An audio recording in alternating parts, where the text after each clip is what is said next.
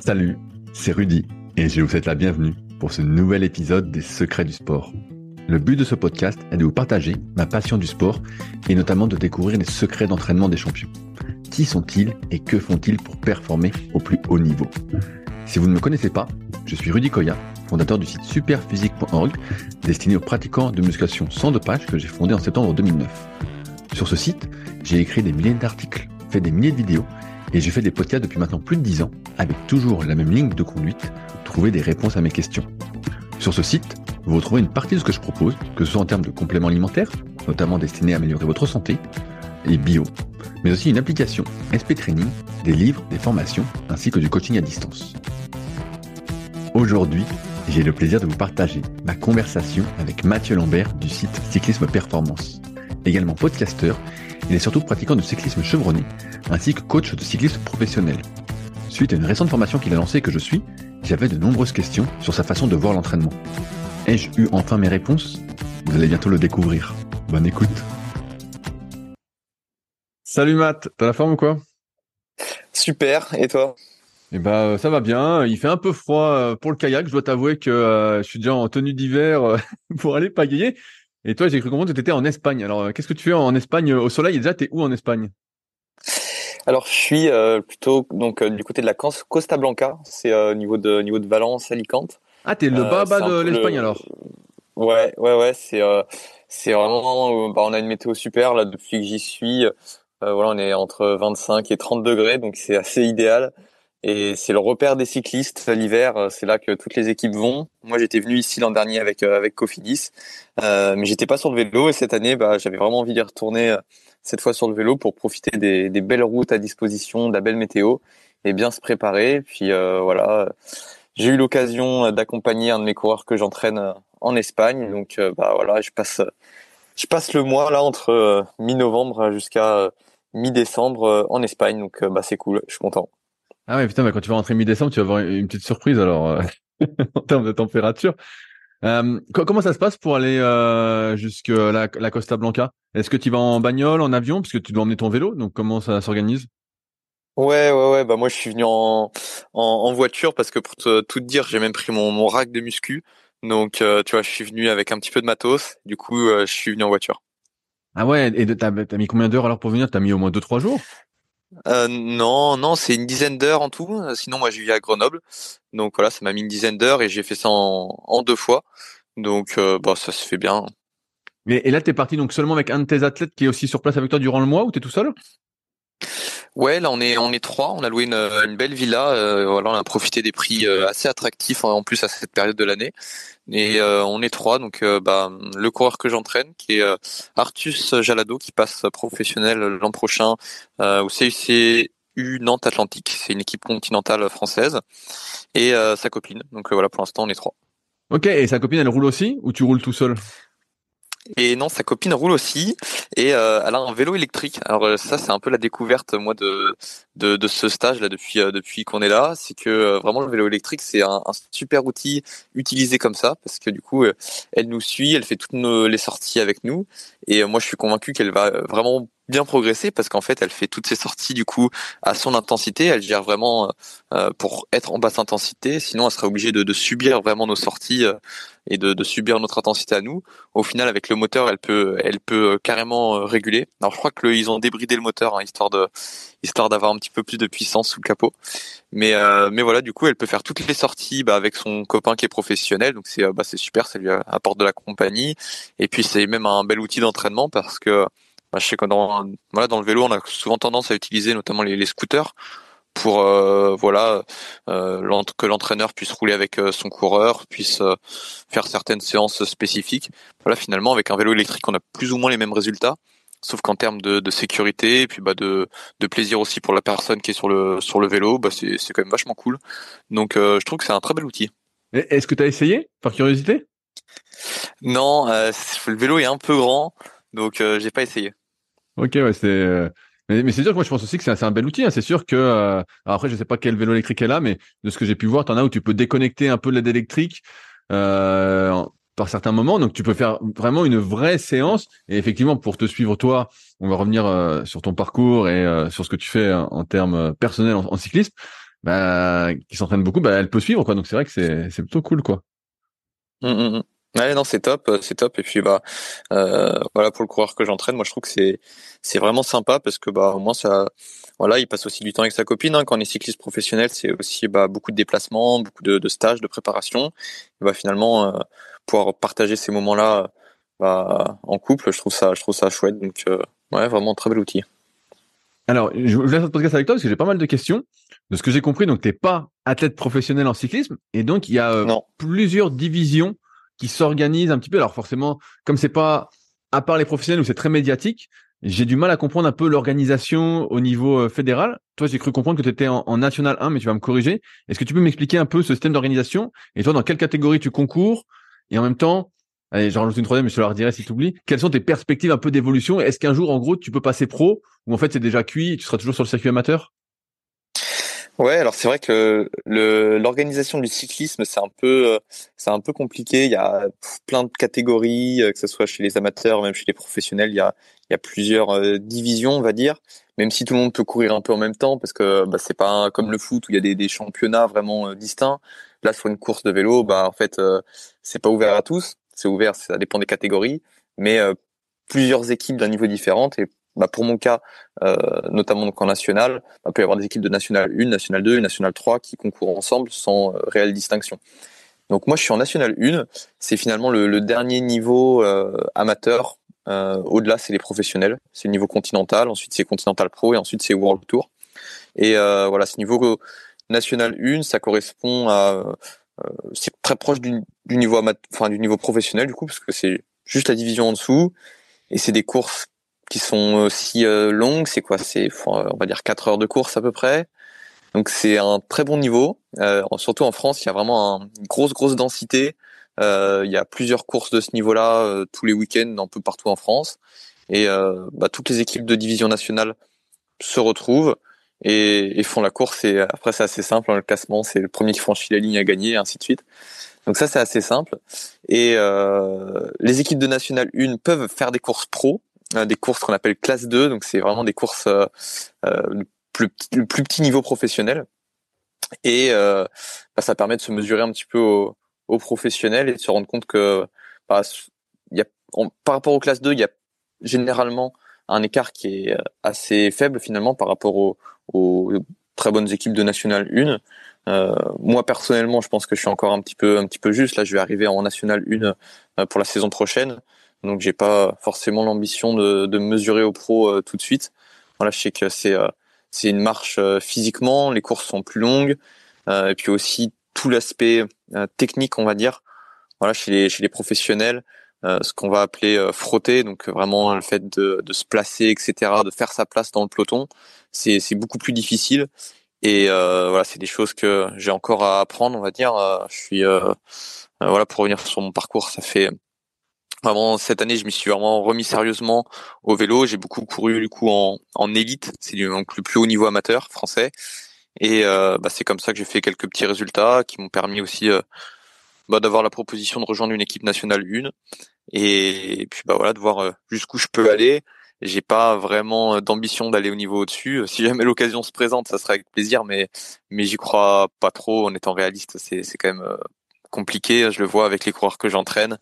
Euh, faut quand même un, sacré niveau pour euh, pour passer au niveau au-dessus. Et les places sont chères. Il y a très peu de places finalement au niveau professionnel. Donc euh, c'est c'est très mal embarqué, on va dire. Je commence en plus à être relativement vieux hein, maintenant dans le vélo. T'as quel âge, as quel âge Matt? T'es assez jeune, non? J'ai bah, j'ai 22 ans. J'ai 22 ah t'as 22 ans. ans? Ah oui, t'es encore tout jeune.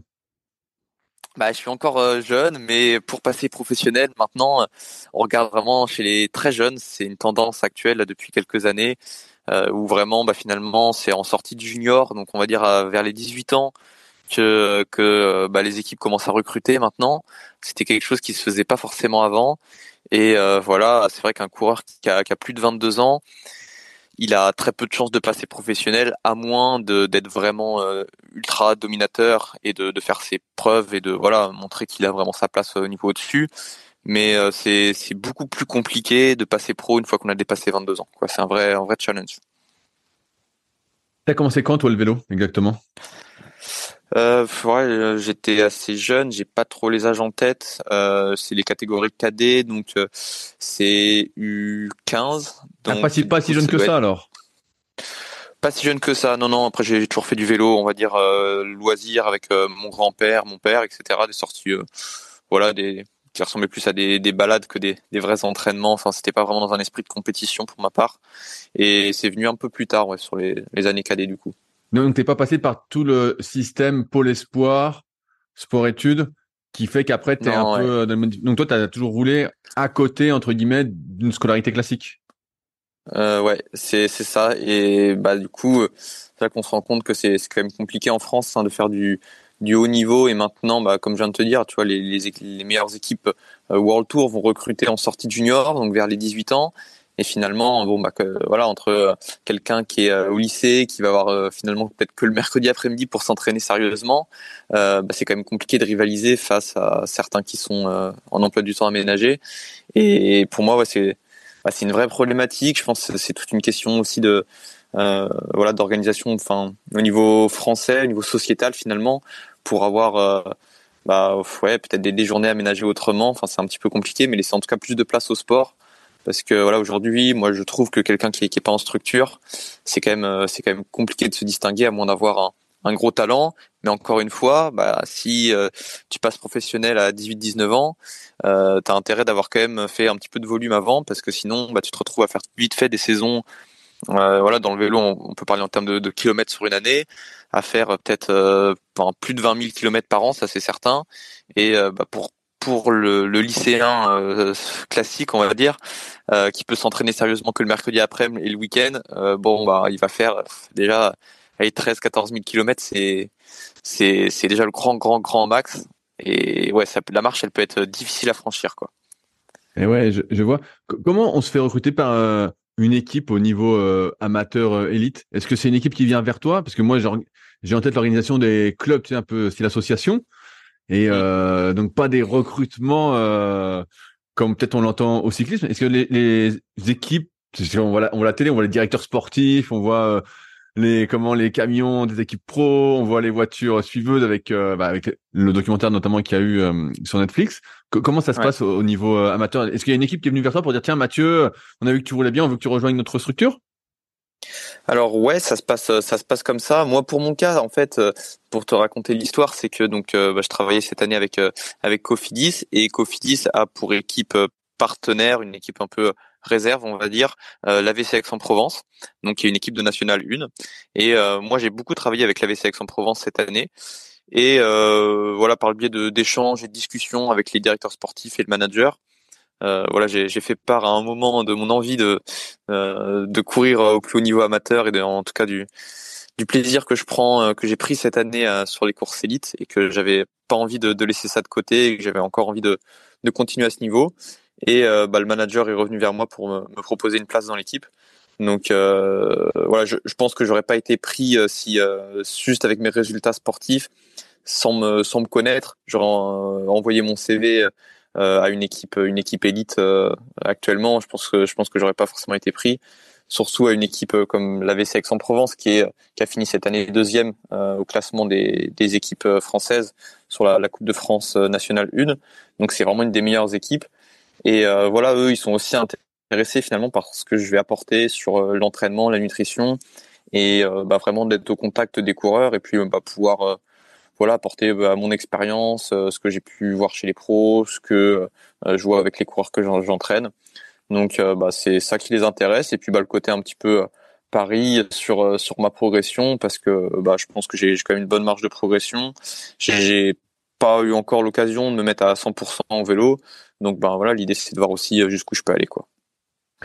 Est-ce que quand on est euh, dans une équipe euh, amateur élite en cyclisme, est-ce qu'on est, semi-pro dans le sens où est-ce qu'on reçoit c'est une forme de salaire plus ou moins déguisé, je sais pas si tu peux le dire, comme quand on est semi-pro au foot ou semi-pro en rugby. Est-ce qu'on touche de, l'argent et est-ce que les courses par exemple peuvent être primées? Oui, ah oui, oui, complètement. Il y en a qui vivent de ça. Après, bah, on survit, je trouve, plus que plus qu'on vit vraiment. Mais euh, oui, c'est c'est c'est un peu ça, ouais. Ah ouais, donc tu peux quand même euh, Donc, en, donc en quatrième division, en gros, si je résume bien. Et donc, t'en as, t'as des personnes qui peuvent vraiment en vivre. Parce que tu vois, je compare par exemple à ce que j'ai pu voir euh, passer récemment dans la presse. Ça, il y a une cycliste euh, féminine qui, a, qui était professionnelle, qui a arrêté sa carrière parce qu'en fait, c'était pas du tout viable. En fait, en, D, en D4 hommes, tu peux t'en sortir, quoi. Ouais. Ah oui, oui, complètement. Il y en a même qui s'en sortent assez bien finalement, euh, parce que bah, les, courses sont, bien primées. Et puis euh, bah si le, club derrière les, finances et pour recruter, recruter une bonne euh, voilà un leader d'équipe, on peut vraiment vivre en, amateur quoi. Ok. Ah bah ça c'est intéressant. Ah ouais, donc tu, tu parlais de ton rôle au, au sein de Cofidis, que tu travailles avec eux? Qu'est-ce que tu faisais pour Cofidis? Alors c'était euh, dans le cadre de, de, mes études. Moi, je terminais ma, ma licence euh, STAPS, donc euh, voilà, j'avais commencé par un stage avec eux. Et puis, enfin, l'idée c'était de, de, les accompagner, d'apporter mes connaissances sur le testing physio. C'était quelque chose qu'ils faisaient pas du tout. D'encadrer des coureurs du coup de, de l'AVC Aix-en-Provence, donc de l'équipe réserve de l'équipe Cofidis. Et, et voilà, de d'engranger de l'expérience et de découvrir aussi un mal niveau professionnel. Est-ce qu'il y a des choses qui t'ont euh, particulièrement marqué au niveau professionnel que tu n'imaginais pas?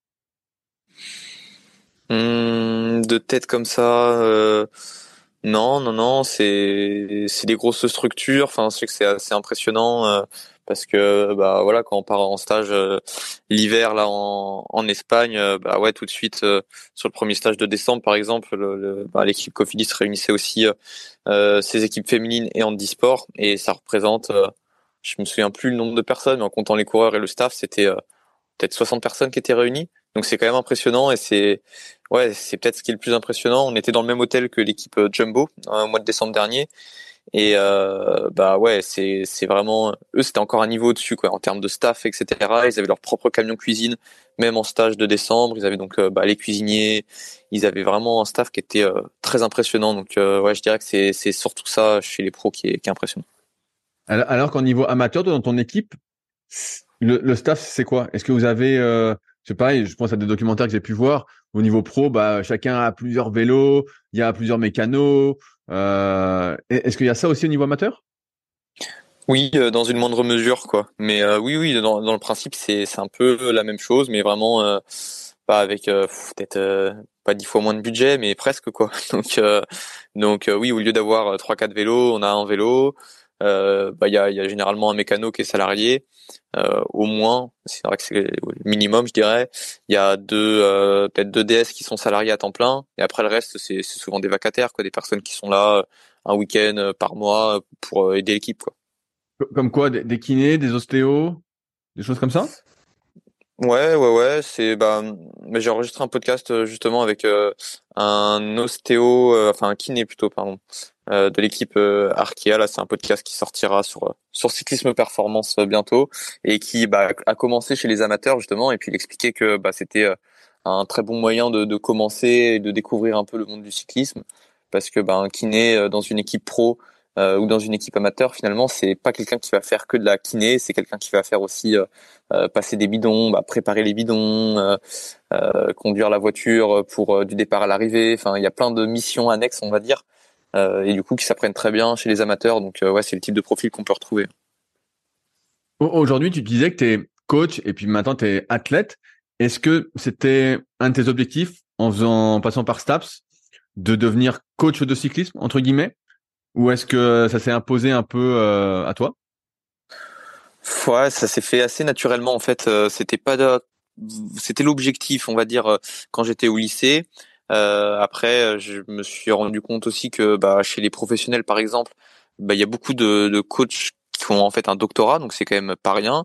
Je me suis rendu compte ce que c'était un doctorat et euh, c'était pas forcément ce qui me ce qui m'attirait. Et euh, voilà, je, je, savais pas exactement qu'est-ce que j'allais vraiment pouvoir faire parce que bah finalement c'est pas si évident que ça hein, de vivre en étant coach de cyclisme. Euh, c'est pas si simple. Donc euh, je savais pas trop vers quoi m'orienter. J'étais très intéressé par le, le sport santé aussi. Euh, voilà, moi en junior, j'ai eu une euh, grave blessure, une grosse chute. Donc euh, finalement, j'ai découvert le sport santé, la mobilité, j'ai découvert plein de choses. Je trouve ça super intéressant. Donc je je m'imaginais m'orienter là-dessus. Et euh, bah, au début, donc moi, j'ai quand j'ai créé mon podcast, il s'appelait pas Cyclisme Performance, c'était euh, le podcast en équilibre santé et performance, quelque chose comme ça. Ah ouais, ok. Ah putain, mais j'ai pas connu cette époque-là. Et ouais, ouais, ouais c'était vraiment bah, tout début parce que bah, j'avais, euh, j'ai reçu peut-être un ou deux coachs euh, APA, donc en activité physique adaptée. voilà, je savais pas trop vers quoi m'orienter. Et en fait, bah, je recevais aussi des coachs en cyclisme et bah tout de suite, il y a eu un vrai engouement dans le monde du vélo parce que c'est vrai que c'est euh, bah, par rapport à mon podcast quelque chose qui se faisait pas tant que ça finalement. On écoutait, on n'entendait pas les euh, entraîneurs des équipes professionnelles, les chercheurs, tout ça. On les entendait pas vraiment et du coup, il y a eu tout de suite un bel engouement. Et euh, bah moi, on, m'a aussi fait les retours comme quoi je posais des questions pertinentes, etc. Et que euh, ouais, c'était c'était intéressant à écouter. Donc bah, je me suis lancé à fond à fond dans, dans le vélo sur l'entraînement. C'est là que j'ai renommé le podcast et que et que bah là clairement euh, j'ai commencé à avoir des demandes de coaching, tout ça, tout s'est un petit peu accéléré. Puis bah ça s'est fait naturellement en fait quoi. Justement sur cyclisme de performance, au début tu étais seul et euh, promis après on, reparle de sport, mais euh, j'ai l'impression que l'équipe s'est agrandie. Maintenant vous êtes trois ou quatre. Euh, comment s'est fait un peu cette histoire d'association bah, c'est ça, ouais. On est on est trois associés, donc euh, avec Maxime Frémaux et Rémi Dutch. C'est deux personnes que j'ai reçues sur mon podcast. Euh, du coup, bah au début, euh, au début de mon podcast, et le feeling est très très bien passé. On est toujours resté en contact. Et puis un moment où j'ai eu bah, peut-être un, peu plus d'ambition, je dirais, avec cyclisme performance, envie voilà, envie que ça se développe, envie de créer du coup aussi des articles, de créer plein d'autres choses que je pouvais pas assumer tout seul. Euh, j'en avais aussi un petit peu marre des podcasts. Enfin, j'avais envie de, j'avais envie de faire autre chose. Et euh, vu que j'étais toujours en contact avec ces, deux personnes, la Rémi et Maxime, on s'est naturellement euh, proposé de, de, de, faire des choses ensemble, d'écrire des articles, de faire des podcasts ensemble. Donc voilà, ça a commencé comme ça, assez euh, simplement, sans vraiment d'ambition euh, particulière, quoi, juste échanger et puis créer du contenu. Et puis euh, moi j'ai commencé aussi à, créer des formations en ligne du coup et euh, bah, c'est là que ça un petit peu ça s'est un petit peu accéléré parce que bah, ça a très bien fonctionné, il y a eu vraiment beaucoup de retours positifs et vraiment c'est voilà on nous a fait le retour comme quoi c'était quelque chose qui qui manquait un petit peu euh, dans le monde du vélo pour continuer à se former, se mettre à jour sur tout ce qui peut se faire euh, bah, à l'étranger, enfin ou voilà vulgariser les connaissances scientifiques euh, qui sont qui sont créées, qui sont créées tous les tous les jours en fait hein, finalement. Donc ça, ça évolue très très vite. Et euh, bah voilà, c'est là qu'on s'est dit qu'il fallait qu'on qu'on continue qu'on continue sur cette piste là et du coup on en arrive là aujourd'hui à être donc trois associés, avoir du coup aussi des, des coachs en freelance, en prestataire, chez qui on, on renvoie des, euh, des coureurs qui nous font des, des, demandes de coaching. Et voilà, ces coachs-là, on, on, les sélectionne euh, bah, vraiment, euh, on va dire sur le volet. quoi. C'est c'est euh, des personnes qu'on connaît, qu'on sait comment on sait comment ils travaillent, qu'on suit nos formations, etc. Et bah, ça nous permet comme ça de, grossir petit à petit. On est sur le point de recruter un alternant aussi. C'est en train de se faire. Les contrats sont en train de se en train de se préparer. Donc donc voilà, il y a plein de choses que je pense j'aurais j'aurais jamais pu faire tout seul. Enfin, j'en serais pas là tout seul, c'est évident. Et bah, je suis euh, super content de m'être associé, euh, associé, et puis de voilà de, vivre cette aventure à plusieurs. Bah, je trouve ça, je trouve ça top, et ouais, je suis vraiment super content. Donc, toi, parallèlement à ta carrière d'athlète qui, est en train de se lancer, donc tu coaches des athlètes en cyclisme. Là, tu as fini ta licence, donc tu es plus sous contrat ou en alternance avec Cofidis ou encore? Non, non, je travaille plus avec Cofidis. Ouais. Voilà. Et donc, donc, tu as les formations en ligne. Donc, moi, je suis assez friand. Euh, c'est pour ça que je t'invite sur le podcast. Euh, je suis assez satisfait. Euh, et je recommande, j'ai recommandé dans mon Patreon justement la formation gratuite sur le modèle norvégien, qui était vraiment une très bonne formation gratuite et qui montre un peu bah, à quoi vont correspondre les formations après que vous proposez. Mm. Donc toi, là, tu, tu, vis donc du coaching et de cyclisme performance, des formations, tout ça, c'est ça. C'est ça. Ok. Ah ouais, bah donc c'est cool à 22 ans. Et donc, est-ce que là, tu continues quand même euh, un master? Non, non, non, non, euh, non, non. Euh, j'ai arrêté ma licence. Enfin, j'ai arrêté. Voilà, j'ai pas arrêté ma licence. J'ai validé ma licence, mais je pas pas souhaité poursuivre. J'aurais bien aimé faire faire une thèse, mais voilà, l'étape master m'intéressait pas trop. J'étais déjà euh, voilà, arrivé un peu à, comment, à épuisement, on va dire, euh, du système universitaire et enfin même des études en général. Voilà, j'ai commencé très tôt en fait à me professionnaliser ma première année de licence, j'étais en service civique dans le club de, Grenoble, le GMC 38. Ensuite, j'ai été salarié chez Sport Testing, qui était donc une start-up à Grenoble. Euh, bah, ensuite, euh, j'ai bah, commencé du coup à développer euh, le cyclisme performance, commencé à travailler un peu avec Cofidis. Donc en fait, j'ai eu un pied très tôt dans mon professionnel et moi c'est ça qui me passionne, c'est vraiment de faire des choses. Et ouais, j'étais un petit peu arrivé au bout de voilà créer des dossiers, faire des passer un temps, une énergie folle pour euh, créer du, pour le, voilà, pour le, euh, pour, pour les profs finalement, parce que deux personnes vont lire ce que je vais faire un dossier où je vais passer des heures et des heures à, rédiger pour, euh, voilà, pour, pour quand même pas grand chose. Donc, ça, voilà, j'avais besoin d'arrêter les études. Allez, on, on revient sur, sur l'entraînement maintenant que je, je, sais presque tout de toi d'un point de vue professionnel. Euh, tu, tu viens de sortir, euh, et c'est aussi pour ça que, que je t'ai contacté. Euh, une sorte de, formation, mais je sais pas si j'appellerais ça une formation, mais tu as sorti un, produit d'information euh, numérique où tu vas partager tes entraînements, ta planification, tout ce que tu vas faire au long de la saison pour progresser. Et donc bah là, tu as déjà sorti trois vidéos sur le mois d'octobre. Euh, donc là, on est en novembre, donc bientôt la, vidéo, euh, normalement à la fin du mois. et, et donc, j'avais pas mal de questions par rapport à tout ça. Moi, je suis hyper friand de justement ce genre d'informations parce que souvent, tu as accès à l'entraînement des professionnels et pas des bons amateurs. Et donc forcément, les professionnels, comme tu l'as dit en introduction, c'est souvent les personnes les plus douées, même s'il y a eu beaucoup de travail, tout ça, c'est celles qui ont commencé très tôt, qui ont eu le bon environnement, les bons encadrants, qui avaient du potentiel, tout ça. Et donc c'est difficile C'est intéressant de regarder ce qu'elles font, et c'est aussi en ce sens que j'ai ce podcast secret du sport, mais j'aime bien voir aussi ce que font les bons amateurs, et jusqu'à quel niveau ils vont. Et euh, bah j'avais des questions par rapport à ton entraînement, sans trop spoiler ce que tu vas nous partager au fil des semaines.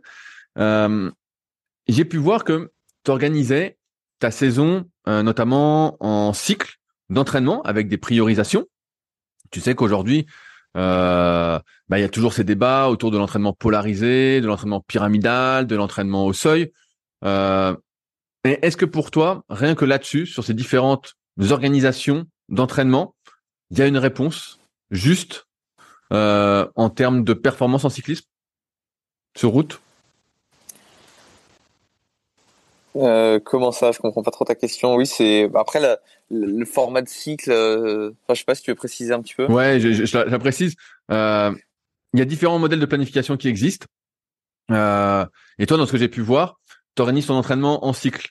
Mais pour l'instant, mmh. vu que c'est un peu le début, j'ai pas pu bien comprendre comment tu organisais ces différents cycles.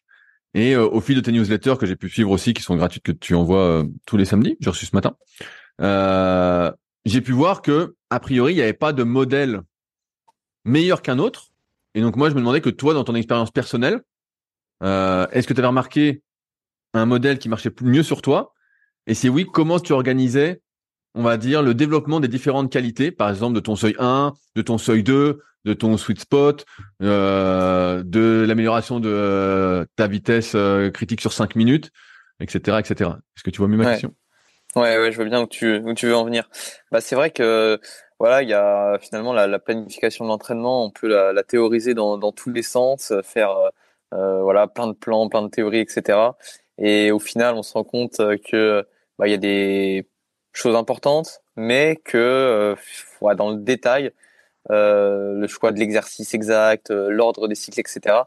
Finalement, ça fait pas forcément une très très grosse différence sur la progression finale si on regarde à, long terme. Après, si on regarde à plus court terme, euh, il y a des choix de planification à faire en fonction de ce qu'on prépare, en fonction des, des, courses auxquelles en fait on va participer. Et c'est là que, bah, notamment pour moi, ce que je vais préparer, donc les courses amateurs, qui sont des courses, euh, bah, il n'y a pas de courses de haute montagne, c'est des courses où il y a des maximum des bosses de 15 minutes, quoi. Ça va entre 2 et 15 minutes. C'est des courses donc euh, vraiment sur la très haute intensité, où euh, du coup, bah, faut être, euh, faut être fort sur de la très haute intensité. Et alors évidemment, il n'y a, pas que ça, parce qu'il faut être aussi très endurant finalement. C'est des courses qui vont durer 4 heures, donc bah, 4 heures de, course. Si on est bon que sur 5 minutes, ça, ça va pas le faire, ça c'est sûr. Donc il faut réussir à trouver le, bon mélange pour arriver bah, en forme euh, voilà, mon objectif c'est d'arriver en forme dès, dès, le début de saison, donc euh, qui va commencer euh, mi-février. Bah voilà, d'être d'être capable d'endurer, de résister à la fatigue et de produire des efforts de haute intensité, que ce soit en début de course, parce que bah, une course, ça part toujours assez vite, selon les mouvements de course, quand il y a une création d'échappée, etc. Et bah, en fin de course, pour aller faire un résultat, c'est généralement voilà dans la dernière heure que ça joue. Mais euh, pour être encore présent en dernière heure, il faut euh, avoir passé les, trois heures précédentes, quoi. Donc euh, moi, je pars toujours du principe de développer ce qui est le moins spécifique en premier, et puis plus on se rapproche de l'événement cible, travailler ce qui est plus spécifique. Donc c'est comme ça que je fais mes planifs pour tous mes coureurs. Donc voilà, vraiment, je m'adapte à ce qu'ils préparent, et c'est en ce sens-là que je vois le l'ordre idéal des cycles. Donc, euh, bah, dans mon cas, ça va être euh, du coup plus euh, ce qui est hit, donc les, intervalles de, de, haute intensité, plutôt en fin de préparation, et le travail du deuxième seuil, par exemple, du coup en début de préparation, quoi. Donc, typiquement, c'est ce que je suis en train de faire en ce moment, quoi. Ah ouais, donc, donc là, tu fais du, du seuil 2, entre guillemets, à fond. En ce moment, c'est vraiment ça. Tu sais, pendant longtemps, alors c'est aussi un, un, courant de, de pensée, hein, c'était quand tu es en, hiver, donc là on, est fin novembre, et eh bah tu fais que de la basse intensité, que euh, vraiment ce qu'on appelait du foncier. Euh, alors que toi, tu es déjà sur du seuil aujourd'hui, alors que euh, alors là, tu en Espagne, donc tu peux rouler, j'allais dire, avec la température, c'est compliqué, mais ça va. Et donc, est-ce qu'à un moment, tu fais un développement justement de ce foncier, entre guillemets, du premier seuil, ou pas du tout? Ouais, ouais, ouais. Le premier seuil, bah, c'est aussi super important. Donc, bah, typiquement, en ce moment, pour décrire un peu plus ce que je fais, euh, il y a des séances premier seuil, euh, bah, notamment la, séance que j'ai prévu de faire euh, lundi. Donc là, on enregistre samedi, donc dans, dans deux jours. C'est une séance sur le, le, premier seuil où on, on, va, on va se trouver un parcours on va essayer d'accumuler un certain volume au premier seuil. Et donc, on va faire un petit peu euh, aux sensations sur les différents boss, différentes boss. Donc, on va essayer d'accumuler. Moi, pour le coup, voilà entre une heure et une heure et demie au, au premier seuil. Donc bah voilà, tous les, on se débrouillera pour qu'à la fin de la sortie on ait fait on ait fait une heure, une heure et demie au premier seuil. Et donc généralement j'ai en ce moment une séance premier seuil et une séance euh, deuxième seuil quoi. Ça se développe euh, ça se développe euh, bien ensemble et c'est ça passe très très bien cette période de l'année. Après le premier seuil, je le travaille plus ou moins toute l'année euh, sur des séances spécifiques premier seuil peut-être à l'inverse du deuxième seuil où ça va être plus ciblé. Finalement, voilà, le premier seuil, ça peut, ça peut se placer un, petit peu n'importe quand, j'ai envie de dire, et même mixer à d'autres euh, qualités. Euh, bah, par exemple, pour travailler la, ma résistance à la fatigue, je, vais euh, faire de, euh, des intervalles de haute intensité en début de séance, ensuite un peu de travail au premier seuil, et je termine par encore un petit peu de, de travail de, de haute intensité ce qui reproduit assez bien ce qu'on retrouve sur les, les, courses amateurs. Encore une fois, euh, c'est la notion de spécificité. Euh, ce type de séance reproduit assez bien ce que ce qu'on retrouve en course ou en début de course. Il va falloir se faire la guerre pour euh, prendre une échappée ou en tout cas va falloir en tout cas suivre suivre le peloton au minimum. Donc il y a un minimum d'intensité. Ensuite, ça peut se calmer un petit peu et rouler plus au premier seuil et ça retermine par de la haute intensité. Donc donc voilà, le premier seuil, il se travaille plus ou moins toute l'année quoi. Mais, mais, donc là, là, tu vois, si, si, si, je comprends bien, tu fais une séance pour développer ton premier seuil, une séance pour développer ton deuxième seuil, et le reste de la semaine, c'est quoi? Alors, c'est des séances vraiment encore plus basses que le premier seuil? Vraiment euh, des séances de rigolo? Tu, vois ce que je veux dire? Et bah c'est ouais, c'est un peu ça parce que euh, bah, dès qu'on commence à être bien entraîné, le premier seuil, ça commence à être une, une, une assez grosse intensité et on peut pas faire toutes nos séances euh, de la semaine au premier seuil. Donc ça devient une séance intense finalement hein, quand on travaille au premier seuil. Euh, enfin moi en tout cas c'est comme ça que, que je le calibre. Et du coup le reste de, de la semaine c'est plutôt euh, zone 1 quoi. Donc ah ouais zone 1 ouais carrément zone 1. Bah du coup quand t'es quand t'es en fait euh, sur les athlètes très enfin très entraînés, la zone 1 ça peut représenter alors pour moi c'est autour des 180-200 watts. Euh, voilà, je fais moins de 60 kilos, donc c'est pas des, puissances très élevées. Mais quelqu'un qui est euh, plus lourd et qui est euh, professionnel, ça peut être 250 watts, il est en zone 1, quoi. C'est euh, vraiment facile pour lui, quoi. Et bah, finalement, la majorité de son temps d'entraînement, il va le faire en zone 1 et pas pas proche de son deuxième seuil qui peut se situer chez un athlète professionnel. C'est, je dirais, minimum 300 watts, quoi. Donc, bah, forcément, on peut, peut, on peut pas faire tous les jours 4 heures à 300 watts, quoi. Qu'est-ce que tu travailles quand tu es en zone 1 concrètement? Est-ce que c'est rajouter du volume pour rajouter du volume? Parce qu'on comprend que sur le long terme, le volume d'entraînement, comme tu l'as montré sur les trois premières vidéos, eh ben, avait augmenté et c'était une bonne partie de ce qui expliquait tes progrès. Est-ce que c'est vraiment pour rajouter du volume parce que le volume fait la différence à terme? Ou est-ce qu'il y a d'autres choses euh, qui expliquent tout ce volume en zone 1 Parce que c'est vrai que moi, ça me surprend un peu que ce soit vraiment, tu vois, en fait, tu te, tu fais une petite balade, quoi. bah ouais, c'est, c'est un petit peu ça et c'est euh, l'avantage d'être d'être en Espagne et d'avoir du beau temps pour faire de la balade, c'est quand même plus agréable. Euh, après, bon, c'est quand même euh, des sorties où, voilà, je dirais pas que c'est balade non plus, mais euh, mais c'est quand même de la très basse intensité. Et finalement, bah, en fait, le, le, le le, volume de contraction musculaire qu'on va avoir, par exemple, enfin, je pense au niveau euh, mitochondrial, aux adaptations qu'on va pouvoir développer, parce que euh, va y avoir un, certain flux de calcium, par exemple, bah, qui est nécessaire pour la, la, contraction musculaire. Et ce flux de calcium, il peut déclencher derrière euh, des adaptations physiologiques euh, au niveau de la, de la, biogénèse mitochondriale, donc la création de nouvelles mitochondries ou l'amélioration du contenu mitochondrial, donc tout ce qui est euh, enzymatique. Et ça, c'est des adaptations qui sont euh, sur le papier presque infinies. Euh, on peut on peut progresser continuellement avec l'accumulation du volume. au niveau mitochondrial, il y a voilà plein de plein de choses qui se développent. au niveau cardiaque, il y a aussi pas mal de choses qui se développent, même si c'est euh, voilà, une fois qu'on est bien entraîné, je dirais que le, système euh, cardiaque évolue moins que euh, au niveau mitochondrial. Mais ouais, clairement, c'est un assez bon retour sur investissement. Bien sûr, faut avoir le temps, mais quelqu'un voilà qui a, entre guillemets tout le temps disponible pour s'entraîner, bah, faire du volume en zone 1, ça reste très efficace quoi. Est-ce qu'il y a des périodes de l'année où tu fais plus de deux séances dures dans la semaine ou c'est la bonne moyenne pour toi? Est-ce que des fois tu peux passer à trois séances dures, quatre, cinq?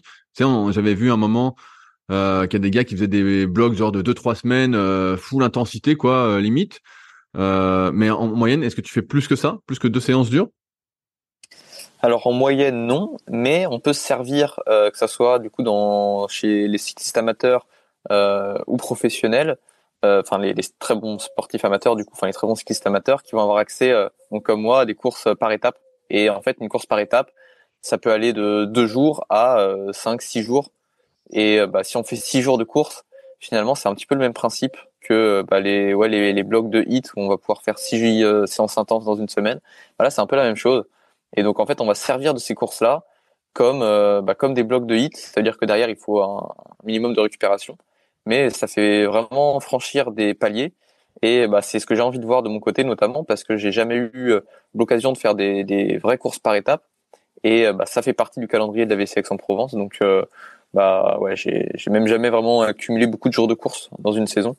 Et bah, j'ai envie de voir ce que, ce que ça donne sur la progression. Mais en tout cas, de ce que j'ai pu voir sur mes athlètes, clairement, bah, ça, fait, ça fait un bon petit boost si derrière la planification est, bien, bien gérée et qu'on a le temps de récupérer les courses par étapes, euh, bah, c'est des vrais blocs de hit, quoi.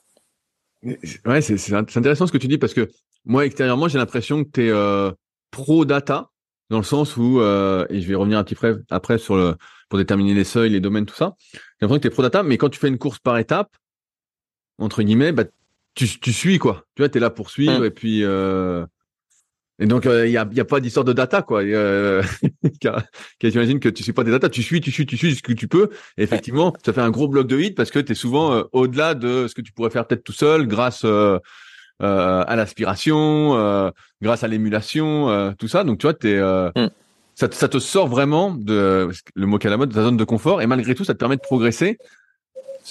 Alors, ma question, c'est est-ce que finalement, trop se préoccuper des data, est un frein euh, à la progression? J'ouvre une grosse porte. Ah, c'est vrai que c'est une très grosse porte, euh, une grande question, je dirais. Un frein à la progression, je pense pas. C'est vraiment un outil et il faut le voir comme euh, quelque chose qui est là pour nous, aider, nous aiguiller.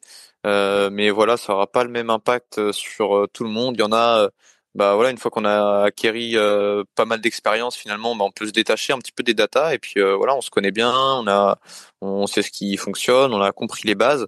Finalement, après, euh, c'est l'entraînement. J'ai envie de dire que c'est pas très compliqué. Hein, c'est, c'est, c'est que des, des, grands principes qu'on va, voilà, qu'on va, qu'on va appliquer.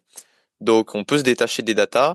Après, on peut s'en servir, bah, du coup, soit en première approche pour bah voilà, comprendre les bases, comprendre la répartition des intensités, la basse intensité, la récupération, comment travailler au seuil, etc. Et puis on peut s'en détacher et on peut essayer aussi bah, de s'en servir vraiment comme comme euh, comme vecteur de progression quand on a atteint un certain niveau et que bah ça devient difficile de progresser euh, en faisant euh, un entraînement on va dire plus plus classique qui va un entraînement classique hein, suffira sans même en se détachant des datas suffira pour atteindre un certain niveau. Ça j'ai pas de doute là-dessus. S'il est bien conduit il y a, y a pas de souci. Mais voilà à partir d'un moment si on veut vraiment optimiser les choses bah, je pense que c'est quand même compliqué de se, se délaisser des, des datas. Voilà, euh, bah, enfin, en cyclisme, on peut utiliser euh, notamment la puissance. C'est quand même un formidable outil. C'est énormément de data, mais c'est vraiment un formidable outil pour euh, pour planifier, pour suivre les progrès et s'entraîner vraiment de manière qualitative en, en respectant certaines certaines certaines zones, même si tout ça est un peu voilà, c'est j'ai envie de dire que c'est presque virtuel quoi. C'est c'est vraiment euh, c'est une logique après, euh, voilà, il y a une limite aussi à ce que ce qu'on peut faire dire aux data.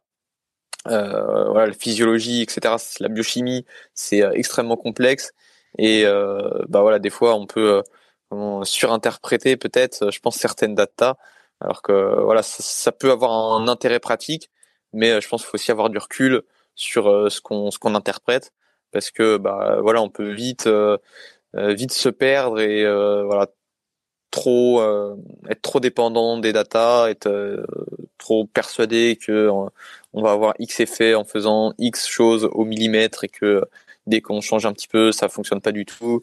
Voilà, c'est c'est beaucoup de nuances et c'est pour ça que bah ouais, on peut s'y perdre et en ce sens-là, ça pourrait être un frein à la progression. Donc voilà, tu vois la la réponse que je te fais un petit peu dans tous les sens. Ouais, non, mais je, je, comprends bien et donc je, je vais te pousser encore un petit peu. Donc, il y a, une séance que tu as analysée euh, dans ta formation où tu fais 4 euh, fois 15 minutes à 280 watts. Mmh. Et euh, dans cette vidéo, bah, t'expliques que c'est important de respecter justement ces données. et donc moi, je te pose la mmh. question. J'ai pas, j'ai pas la réponse, mais peut-être que toi, tu as, plus d'expérience que moi sur le sujet, donc c'est pour ça que je te la pose. Qu'est-ce qui a le plus de sens pour améliorer ton deuxième seuil? Est-ce que c'est de faire 4 fois 15 à 280 watts tout seul ou de faire 4 fois 15 en gros avec euh, tes partenaires d'entraînement, des membres de ton équipe, et en fait finalement ça te fout à 300 watts euh, tout le long. C'est quoi le, plus euh, le plus intéressant Eh ben moi je vais te dire ce qui est le plus intéressant, c'est ce qui va te permettre de t'entraîner sur le long, terme, quoi, de t'entraîner le lendemain et d'accumuler un certain volume d'entraînement. Le, risque de se tirer la bourre comme on dit avec ses collègues, bah c'est certes voilà on va s'entraîner du coup. Moi je pourrais faire un 4x15 à 300 watts, ça, ça passe sans problème. Bah voilà, c'est ce que tu disais euh, justement. Ouais, bah sauf qu'en fait, en termes de fatigue, le, le retour sur investissement de s'entraîner à 300 watts ou à 280, bah finalement, on va ajouter plus de fatigue pour pas forcément euh, de, de, de, meilleurs résultats. Euh, et notamment, bah tu vois, cette séance 4x15, euh, bon bah j'en parlerai dans, dans la vidéo de, de, novembre dans la formation, mais je vais en parler un petit peu un petit peu ici parce que c'est intéressant. Euh, hier, on a refait cette séance du coup avec le, le coureur que j'entraîne et euh, bah, sa copine, qui est euh, infirmière, donc elle maîtrise les prises de lactate, elle nous a fait des prises de lactate après euh, chaque 15 minutes. Et bah, c'était intéressant de voir que sur les 4 fois 15 minutes, on, a, on avait en travaillant donc juste à notre deuxième seuil une lactatémie qui est, qui est restée stable. Donc moi je pense qu'on travaille à une intensité qui nous permet bah, de travailler en, en, équilibre. Si la, la lactatémie reste stable, c'est que bah, on arrive à produire autant de lactate qu'on en élimine, donc on est dans un état encore stable. Ça veut dire que bah, certainement en termes de fatigue, euh, que ça soit euh, euh, voilà sur le système nerveux, sur tout ce qui peut engendrer de la fatigue, bah, on est dans un état stable et qu'on maîtrise, si on veut, la, la, puissance à laquelle on s'entraîne. Et bah, en termes de récupération, on peut, tout ça reste assez théorique, hein, mais on peut, on peut se dire que bah, on va mieux récupérer, on va mieux progresser. on a voilà bien calibré notre entraînement et bah moi, si j'avais fait la même séance à 300 watts, clairement, bah, si je mesure les paramètres physio, que ce soit la consommation d'oxygène, le lactate, euh, la consommation d'oxygène au niveau musculaire, enfin tous les paramètres physio qu'on peut qu'on peut mesurer, euh, la réponse elle est elle est complètement différente quoi. Donc qu'est-ce que voilà quel entraînement est le mieux? Je pense que voilà, c'est c'est une réponse qui est c'est une question compliquée. Mais, non, mais toi, tu préfères, tu préfères euh, suivre euh, ce que tu as mesuré entre guillemets et t'y tenir parce que après, quand tu fais tes mesures, et eh ben en fait, ça correspond exactement à ce que tu voulais faire. Si je résume bien. C'est ça. Ok. Et ouais, bah, pour moi, c'est toujours quelque chose de surprenant parce que je me dis que si tu peux faire 4 fois 15 minutes à 300, alors après, moi, je suis pas du tout dans les sports. Euh, moi, j'appelle ça l'ultra endurance, le cyclisme. Donc, tu vois, de, mon point de vue. Mais bon, c'est l'endurance court. Moi, je me dis, bah attends, euh, c'est dommage parce que tu veux faire 4 à 300 et finalement ton but. Alors, j'extrapole, hein, tu vas me corriger, mais c'est de produire plus de watts, d'aller plus vite sur le vélo. Finalement, mes lactates, euh, je m'en fous, quoi. Tu sais, je mesure un truc. En fait, moi, je m'en fous. Je vais aller plus vite, plus longtemps. Donc, est-ce que, euh, tu vois, moi, est-ce que j'ai intérêt finalement à mesurer mes lactates qui vont peut-être me freiner parce que je me dis, ah non, bah là, j'en produis trop, je suis plus à mon deuxième seuil? Tu vois, je suis un, je suis un peu dans, dans cette euh, problématique euh, de réflexion. Ouais, c'est super intéressant. Et là, c'est vraiment, un, je dirais, un, point de vue et ma vision des choses. Mais bah, je sais que tu parles aussi beaucoup des, des, de la surcharge progressive, des cycles de progression plutôt en musculation. Euh, pendant un temps, j'essayais vraiment d'appliquer ça aussi en, en, cyclisme. Je trouvais que ça faisait sens. Et, maintenant, je reviens un peu en arrière où je me dis en fait, euh, bah, mes capacités euh, le jour où je fais ma séance, enfin entre tu vois entre deux séances, euh, mettons si je fais une séance de seuil le mardi et ma séance de seuil le vendredi, est-ce que j'ai vraiment progressé Est-ce que ça vaut vraiment Enfin, est-ce qu'il y a vraiment un sens à me dire bah je peux faire, je sais pas, 15 minutes de plus? En fait, les 15 minutes de plus, je pouvais déjà les faire le mardi. Donc, tu vois, c'est est-ce que ça, est-ce que vraiment ça on peut raisonner comme ça et se dire qu'à la fin on progressera plus. C'est, moi je préfère, tu vois, euh, cibler certaines intensités, m'entraîner, euh, bah, finalement enchaîner les séances quoi. Moi, ma façon de voir les choses, c'est que la, bah, par exemple pour revenir sur la surcharge progressive, c'est quelque chose qui va découler finalement de de notre progression et on progresse pas euh, parce qu'on fait qu'on rajoute une répétition. On progresse pas parce que on s'entraîne plus dur, on progresse parce que euh, bah, on va accumuler du, du, travail, on va accumuler du volume, et c'est vraiment la répétition sur le long terme qui va faire cette progression. Quoi. C'est quelque chose qui est pas qui est pas euh, qui est pas instantané, qui est qui se développe. Euh, ouais, on pourrait presque dire que c'est instantané. Enfin, ça se développe en continu, quoi. On progresse, on progresse continuellement. Mais pour ça, faut pas essayer. C'est pas le plus on est fatigué, le plus on pousse dur, le plus on progresse, quoi. Sinon, on ferait que de la très haute intensité tout le temps. Euh, on essaierait de finir toutes nos séances à bloc et d'être mort après chaque séance. Et on se rend bien compte que bah, sur le court terme, ça peut fonctionner, sur le long terme, ça fonctionne pas. Donc c'est toute cette question de euh, bah, gestion des intensités et de, de, progression et de vision long terme, quoi. Comment tu décides d'augmenter ton nombre de watts sur ton 4 x 15 minutes? Et tu vois, parce que pareil, tu vois les cycles de progression. Donc effectivement, moi, c'est ma façon de voir les choses, en tout cas en musculation pour euh, beaucoup de personnes. Et euh, donc moi je me dirais bah tu vas faire euh, peut-être 4 fois 16 minutes à 280 ou tu vas faire 5 fois 15 à 280 ou tu vas faire 4 fois 15 à 285 watts, tu vois, je vais me dire bah voilà, j'augmente mm. un des paramètres. Toi quand est-ce que tu décides d'augmenter le paramètre? Un des paramètres? C'est c'est c'est pas si simple que ça. C'est pas voilà, si voilà, c'est ce que je comprends, c'est pas simple. Ouais. donc euh, je me demande. Euh, c'est c'est des c'est des questions que je me pose et que je pense que je vais me poser euh, encore pendant longtemps. Et j'ai pas vraiment la réponse exacte. Qu'est-ce que quelle est la bonne façon de faire Pendant longtemps, enfin pendant jusqu'à maintenant, finalement, je voilà, j'ai essayé de, de, rajouter à chaque fois bah, du, du volume, par exemple, pour travailler le deuxième seuil. Je pense que c'est c'est quand même pertinent et que c'est que c'est que c'est assez logique de, de rajouter du volume plutôt que d'augmenter l'intensité parce que bah euh, voilà, en termes d'intensité, on va. C'est toujours la question de retour sur investissement en fait. Je pense que ça vaut ça vaut toujours le le coup de faire peut-être un peu plus de volume euh, plutôt que d'augmenter l'intensité. Je sais pas si tu vois ce que je veux dire. Bien sûr, mais je comprends parce que pour moi, le cyclisme, ce que tu fais, comme j'étais là en rigolant, c'est de l'ultra endurance, mais c'est 4 heures d'effort en fait. Donc tu fais des épreuves qui durent 4 heures. Donc forcément, et, et, tu le disais très bien dans une des vidéos pareilles qui, est sortie. Et encore une fois, moi je pense que c'est super intéressant de voir toute ta préparation en tant que semi-pro. Euh, donc j'encourage ceux qui m'écoutent à, aller voir. Surtout que c'est pas très cher, franchement c'est rien du tout. Mais euh, et tu disais justement que tu progressais très très peu en puissance sur 5 minutes, tu progressais très peu finalement sur ta FTP, euh, mais finalement au fil des années tu progressais en durabilité. Et donc c'est pour ça que je mm. comprends bien que tu as plus d'intérêt à augmenter bah, ton volume euh, aux différentes intensités plutôt que de monter l'intensité parce que euh, finalement tu es presque entre guillemets, et tu me corriges si je me trompe, mais presque à fond sur euh, ces profils records sur euh, peu de minutes.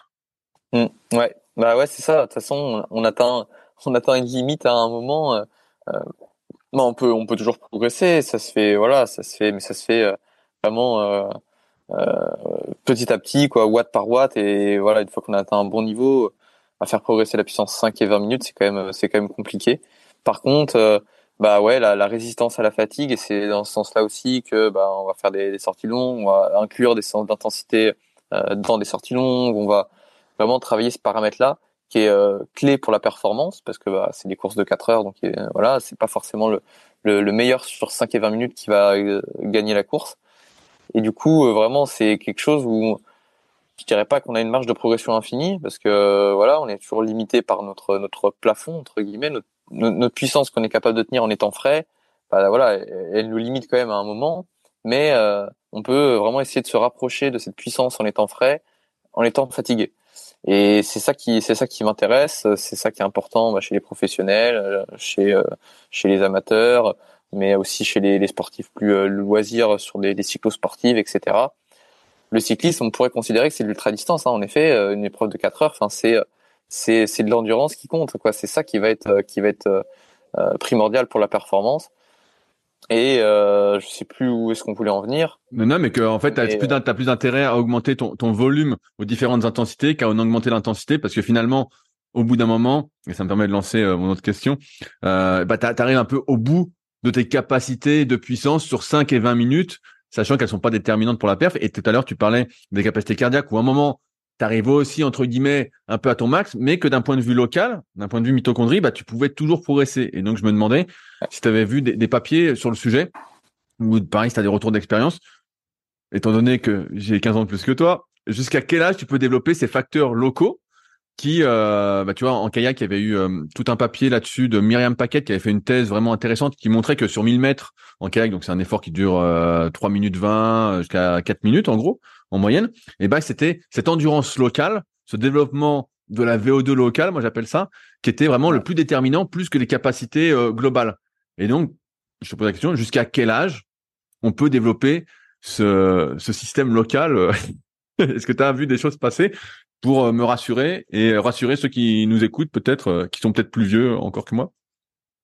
Bah, Ça dépend du point de départ, en fait, tout simplement. Quelqu'un, voilà, je pense comme toi, que tu as sûrement encore de la marge à ce niveau-là parce que bah, tu es relativement frais dans les sports d'endurance, on va dire. Mais quelqu'un qui fait euh, beaucoup de sports d'endurance depuis euh, ses euh, 10 ans, forcément, euh, au bout d'un moment, voilà, quand il arrive vers ses 30 ans, ça commence à décliner, quoi. Ça commence à ah ouais. Okay. Donc, bah, c'est, écoute, tu pourras écouter le dernier podcast que je viens de sortir. Oui, j'allais, j'allais l'écouter justement. Je l'ai vu juste avant. T'en as fait la pub sur LinkedIn là sur l'athlète master. J'allais, voilà. écouter. Ouais. Et donc, euh, bah, c'est euh, d'un point de vue euh, scientifique, à partir de 35 ans, on considère que la, la performance décline, quoi. Donc, l'athlète master, ça serait voilà à partir de 30, 35 ans, quoi. Ah, t'es sympa, toi, comme il C'est scientifique. je, te, je, te, pose une autre question. Tout à l'heure, on parlait euh, d'oxygénation musculaire, donc de mesures, notamment avec tout ce qui est MOXIE et, et apparenté, de mesures de lactate, la fréquence cardiaque, de mesures de, de la respiration, des, des seuils ventilatoires. Est-ce que toi, il y a une méthode en particulier que tu utilises euh, plus que les autres pour, des, pour déterminer tes seuils? Je sais que les lactates, ça m'a l'air d'être ce qu'il y a le, le, plus pratique, le moins coûteux, même si c'est voilà.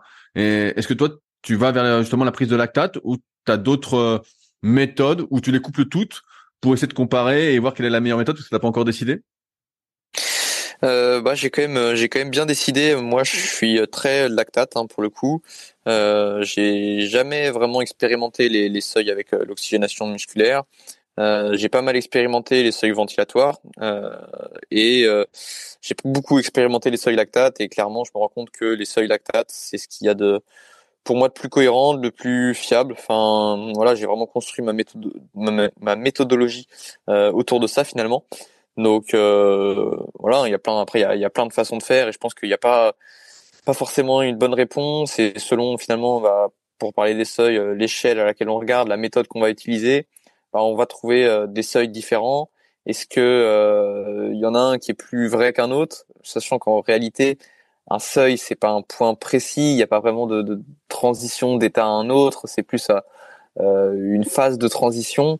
Et euh, bah, selon le, la méthode qu'on va utiliser, on va pas forcément placer cette phase de transition au même endroit. Donc moi j'ai vraiment basé ma méthodologie sur le lactate et bah, clairement c'est ce que je trouve le plus cohérent. On arrive voilà à faire des, des, mesures sur le terrain, on arrive vraiment euh, voilà, comme tu dis, c'est euh, relativement accessible. en tout cas, c'est, je pense, l'outil le, plus accessible à ce niveau-là pour les, les mesures de seuil physio. Et euh, bah, j'ai jamais eu de mauvaises surprises. Euh, voilà, c'est toujours assez assez cohérent et on apprend. enfin, moi, j'apprends toujours des choses quand je fais des, des seuils sur sur les coureurs que j'entraîne, des choses que je vois pas autrement. Et bah moi, j'y trouve un vrai intérêt. Je trouve que bah, en tant qu'entraîneur, euh, j'apprends des choses et ça me permet derrière de mieux aiguiller l'entraînement, de bien cibler certaines intensités, de, comprendre un profil aussi. Et euh, pour l'athlète, bah, c'est euh, aussi très intéressant parce que ça lui permet de, de mettre des chiffres sur des sur des ressentis, sur bah, certains voilà des, certaines zones de travail par exemple sur la basse intensité sur le seuil etc parce que voilà, on pourrait essayer de se débrouiller euh, sans les mesures de lactate. Hein. On peut le faire. Ça, j'en suis, j'en convaincu aussi qu'on peut faire sans. Mais euh, c'est pas pareil. C'est beaucoup plus. Euh, euh, on met pas de, chiffres précis. On pourrait aussi débattre de l'intérêt de mettre un chiffre précis. Mais moi, je trouve que c'est intéressant euh, dans l'aspect motivationnel d'avoir un chiffre précis, de s'y tenir, etc.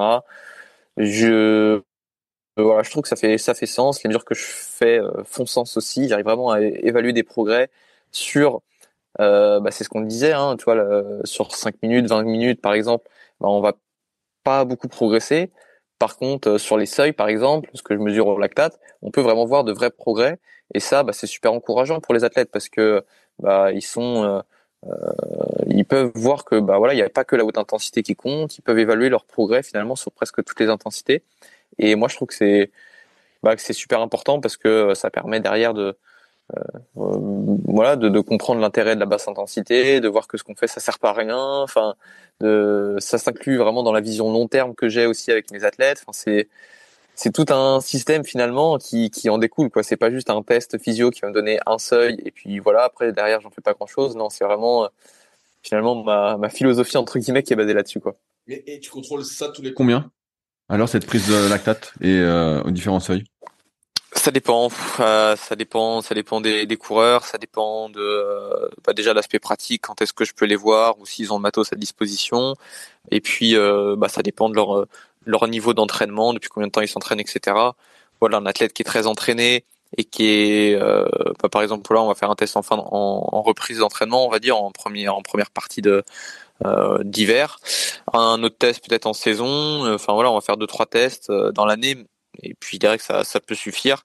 Après, on peut essayer d'aller un petit peu plus loin et parfois de cibler un petit peu plus ou de faire des mesures sur des séances d'entraînement pour voir ce qui se passe. On peut, on peut creuser, on peut creuser plein de choses, mais euh, voilà, c'est pas forcément le plus le mieux.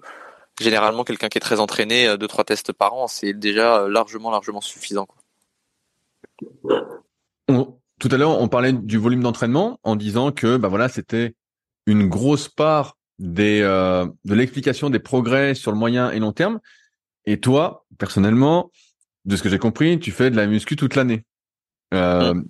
Alors, euh, est-ce que tu n'as pas tout intérêt Je pose encore une question un peu sans réponse, mais est-ce que tu n'as pas tout intérêt à rajouter de la zone 1 sur le vélo plutôt qu'à aller faire de la muscu?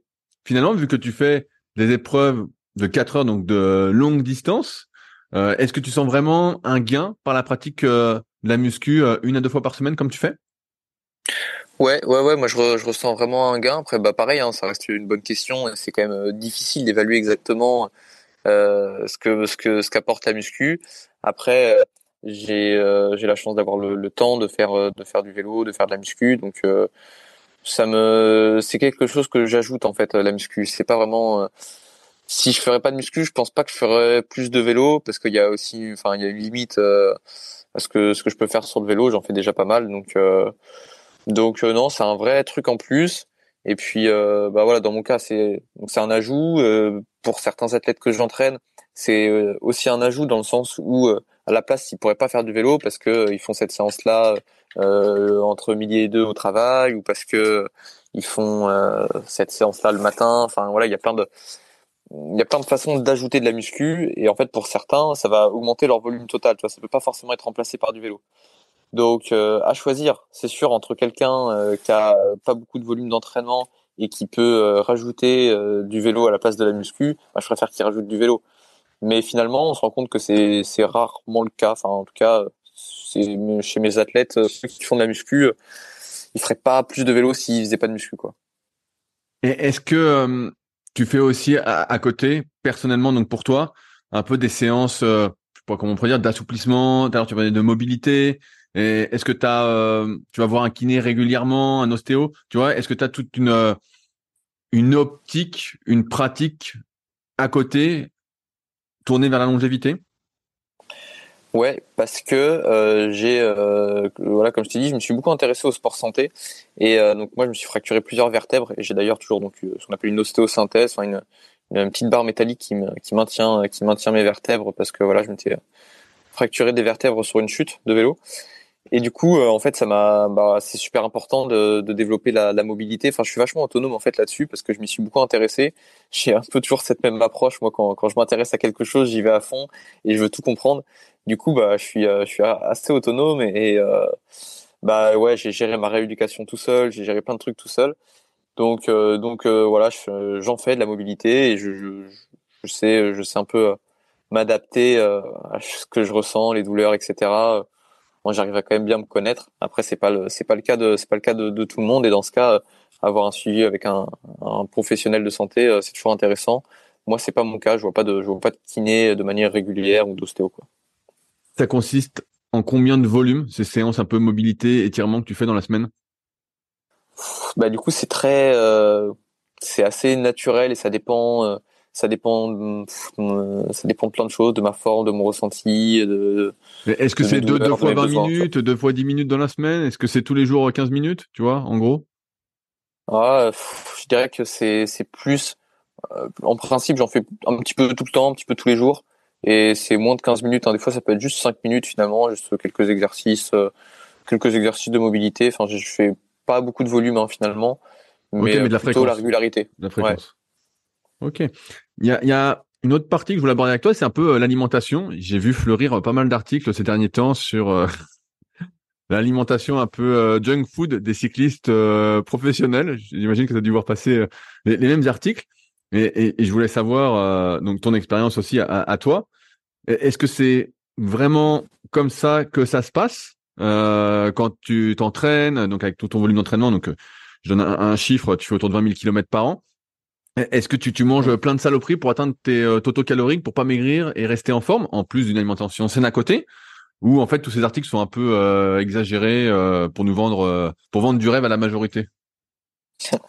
Ouais, c'est, une très bonne question. Et alors, je dirais pas que je mange plein de saloperies. C'est voilà, c'est toujours une question, question de nuance, mais mais évidemment, moi pour moi, ce qui est, ce qui est ça en fait pour un, un sportif de haut niveau qui va faire beaucoup de volume, c'est pas forcément de euh, manger des légumes, c'est de manger en fonction de ses besoins, tu vois. Donc euh, une fois que cette case-là est remplie, donc atteindre ses besoins, parce que euh, bah, sur le long terme, c'est ce qu'il y a de plus important pour la santé métabolique, endocrinienne, vasculaire, santé osseuse. Enfin, vraiment, il y a il y a plein de choses qui se dégradent si on est en déficit énergétique chronique, donc sur le long terme. Donc ça, c'est, je dirais, le plus important. Et euh, bah, c'est pas si simple quand on fait beaucoup d'entraînement. Ça, euh, bah, comment on, atteint en fait ce, nos besoins énergétiques? Je dirais qu'il y a une base euh, qui doit être saine, c'est super important. Donc, bah, pour mon cas personnel, ça va être quand même des aliments assez riches de base, donc très souvent des œufs, des, des abats aussi, donc du foie par exemple qui est, qui est très riche, des germes de blé, de la levure de bière, des choses comme ça qui sont qui sont assez riches. Et après derrière, je complète euh, pour atteindre finalement mes, mes, besoins énergétiques. Mais là, du coup, des choses qui peuvent être assez euh, pauvres et assez euh, euh raffinées. voilà, manger du, riz blanc, bah, beaucoup de glucides très simples pendant l'effort, donc beaucoup de, de, sucre, voilà, de, glucose, fructose notamment pour pour avoir mes, besoins énergétiques sur le vélo. Et bah, ça peut être aussi du miel, ça peut être de la confiture, ça peut être plein de choses qui vont me permettre d'atteindre mes besoins énergétiques. Et ça, bah ouais, chez les professionnels, c'est la même chose, où finalement, euh, bah ouais, il y a un besoin énergétique qui est tel que alors c'est important d'avoir pour moi une base qui est, saine, donc quand même des légumes, des fruits, euh, des produits animaux. Euh, si on, mange des produits animaux, bah voilà, c'est quand même des produits qui sont assez riches en termes de vitamines et minéraux, enfin surtout euh, minéraux. Et voilà, une fois qu'on a cette bonne base, bah derrière on complète finalement pour atteindre nos besoins énergétiques. Et selon la dépense énergétique, bah ça peut être plus ou moins plus ou moins des saloperies quoi. Et plutôt des glucides pour le coup. En fait, j'ai du mal à imaginer euh, mais c'est sans doute le cas, hein, comme tu le dis, mais que des cyclistes pros, qu'on leur cuisinier, leur camion de cuisine, tout ça, et à la fin, on leur ramène, je sais pas, genre des gâteaux au chocolat euh, tous les jours pour, pour, pour mmh, avoir le mmh, mmh. rapport calorique, parce que sinon, en fait, ils sont cuits, quoi. je me dis, putain, c'est incroyable, quoi. Euh, tu sais, en fait, finalement, je, je, rigole un peu, mais t'engages un pâtissier, quoi, en fait. ouais, alors pour le coup, du coup, c'est ça, c'est plutôt des glucides. Donc, on va essayer quand même de limiter l'apport, l'apport en graisse parce qu'au-delà d'une certaine quantité, euh, c'est c'est pas nécessaire, je dirais. Mais on va essayer de compléter surtout par les glucides. Et en fait, c'est là qu'on se rend compte que euh, euh, l'apport de glucides chez un sportif qui va en fait épuiser ses stocks de glycogène musculaire régulièrement, dès qu'on va manger beaucoup de glucides, en fait, ça va directement servir à re-remplir les stocks de glycogène et pas à créer de nouvelles cellules adipeuses. la création de cellules adipeuses, donc la lipogénèse de nouveau, c'est un processus qui est qui est très complexe et euh, à partir des glucides qui est du coup bah ouais c'est c'est euh, faudrait vraiment avoir un surplus énergétique euh, très conséquent et qui en fait du coup bah arrive assez peu euh, quand on mange beaucoup de glucides et voilà les glucides c'est vraiment le carburant le carburant du sportif euh, en tout cas pour les, cyclistes qui vont faire 4 6 heures d'effort c'est c'est vraiment la, la, priorité je dirais du coup c'est pas forcément des pâtisseries mais mais c'est voilà des fois euh, voilà, que ce soit des, des sodas, des, des bonbons. Enfin, euh, voilà, t'écoutes. Je recommanderais, je recommande encore une fois le, dernier podcast que j'ai sorti avec euh, Julien Louis sur sur cyclisme performance. Où voilà, on parle de, de tout cet aspect-là qui est super important euh, autour des compétitions et puis bah autour des grosses séances d'entraînement, quoi. Il y a une dernière question que je voulais aborder avec toi, c'est un peu euh, l'alimentation durant l'effort. Pareil, j'ai vu passer pas mal d'articles qui expliquaient que l'évolution des performances, notamment chez les pros, donc on va pas parler de dopage aujourd'hui, mais était principalement dû à des avancées sur l'alimentation durant l'entraînement, la prise de glucides. On voit parfois des chiffres, euh, pour moi, qui sont assez ahurissants, du style 120, euh, 140 grammes par heure de d'effort, donc euh, de glucides. Donc il y a plein de marques qui se battent sur le marché pour euh, essayer de s'imposer. À chaque fois que je regarde les compositions, petite parenthèse, je suis affreusement déçu de ce qu'on y retrouve. Je vois que c'est beaucoup de marketing pour finalement des trucs très simples qu'on utilise en muscu depuis euh, 30 ou 40 ans, quoi. Vraiment euh, rien de, de particulier. Euh, est-ce que pour toi c'est une explication de l'amélioration des performances qu'on peut à laquelle on peut assister, cette alimentation intra-entraînement? Et surtout hyper importante? Ouais, ouais, ouais, j'en suis convaincu et pour ça, bah, j'ai euh, pour preuve, on va dire, tous les témoignages des, des coureurs que que j'entraîne ou euh, que je rencontre et qui ont justement, ils sont passés euh, bah, d'une alimentation très très pauvre sur le vélo à une alimentation riche en glucides sur le vélo et bah, de leurs propres mots, hein, c'est vraiment le jour et la nuit, quoi. Clairement, en termes de de récupération, enfin si on parle d'entraînement en tout cas, de, de récupération, de performance à l'entraînement, on va pouvoir s'entraîner plus dur, mais aussi du coup mieux récupérer. Donc vraiment sur, le long terme, et encore une fois, c'est cette vision long terme qui est importante. Sur le long terme, on a des, des effets qui sont vraiment euh, très positifs, justement parce qu'on s'entraîne mieux, on récupère mieux, euh, on contrôle aussi mieux son appétit. Euh, par exemple, bah, quand on rentre d'une sortie vélo de, de 4 heures, si on a mangé 100 grammes par heure sur le vélo, on n'a pas faim après la sortie. Donc ça veut dire qu'on peut se faire une simple collation, un shaker de protéines ou voilà une collation simple, on va dire, et ça passe euh, sans souci. Alors que bah, quelqu'un qui a pas mangé pendant 4 heures, il rentre de ses 4 heures de vélo. Déjà, la, dernière heure de la sortie, il commence à penser à qu'est-ce qu'il va manger quand il va rentrer chez lui.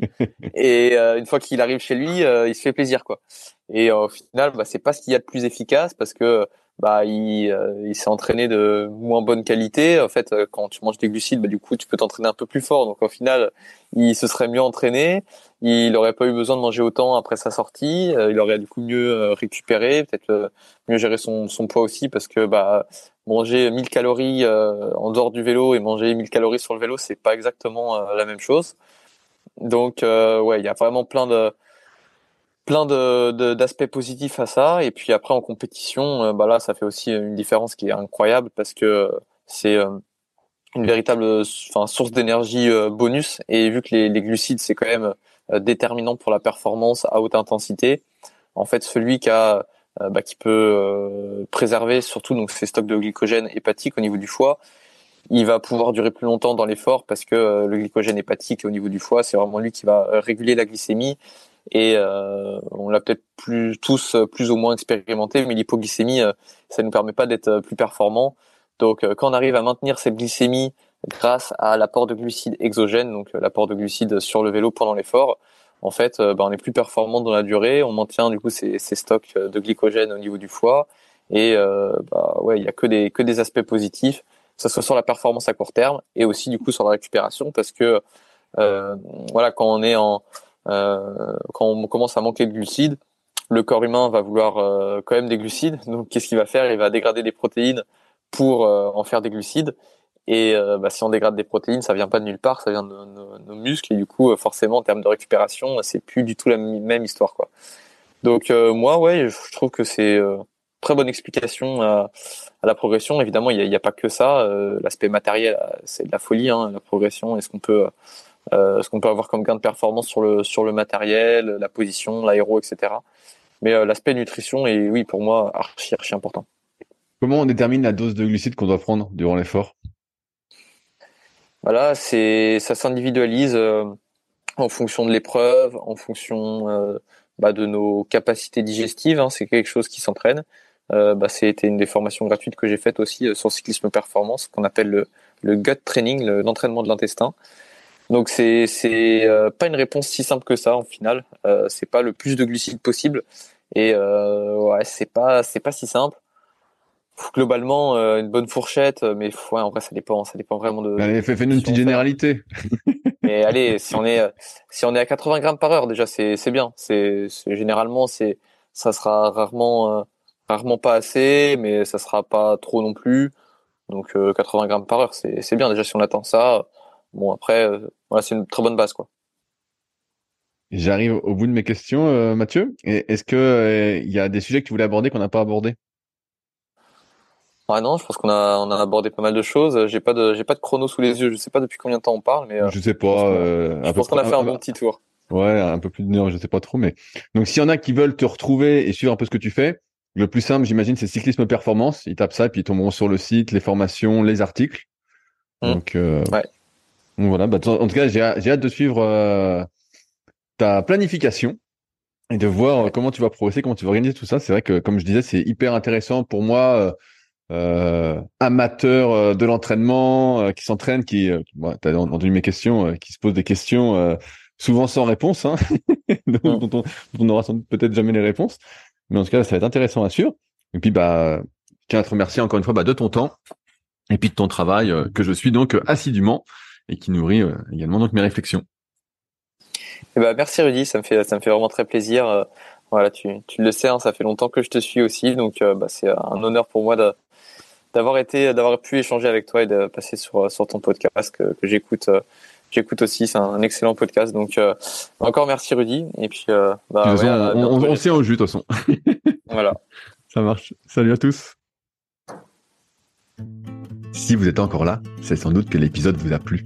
Dans ce cas, je vous invite grandement à m'aider à faire grandir ce podcast en mettant une note de 5 étoiles et un commentaire d'encouragement sur l'application de podcast où vous l'écoutez et plus particulièrement sur l'application podcast d'Apple. N'hésitez pas également à le partager sur les réseaux sociaux, je vous repartagerai avec plaisir. Cela m'aidera d'autant plus à accueillir les meilleurs athlètes et spécialistes français de l'entraînement grâce à la crédibilité que vous me donnerez. En attendant, je vous souhaite un bon entraînement et à la semaine prochaine.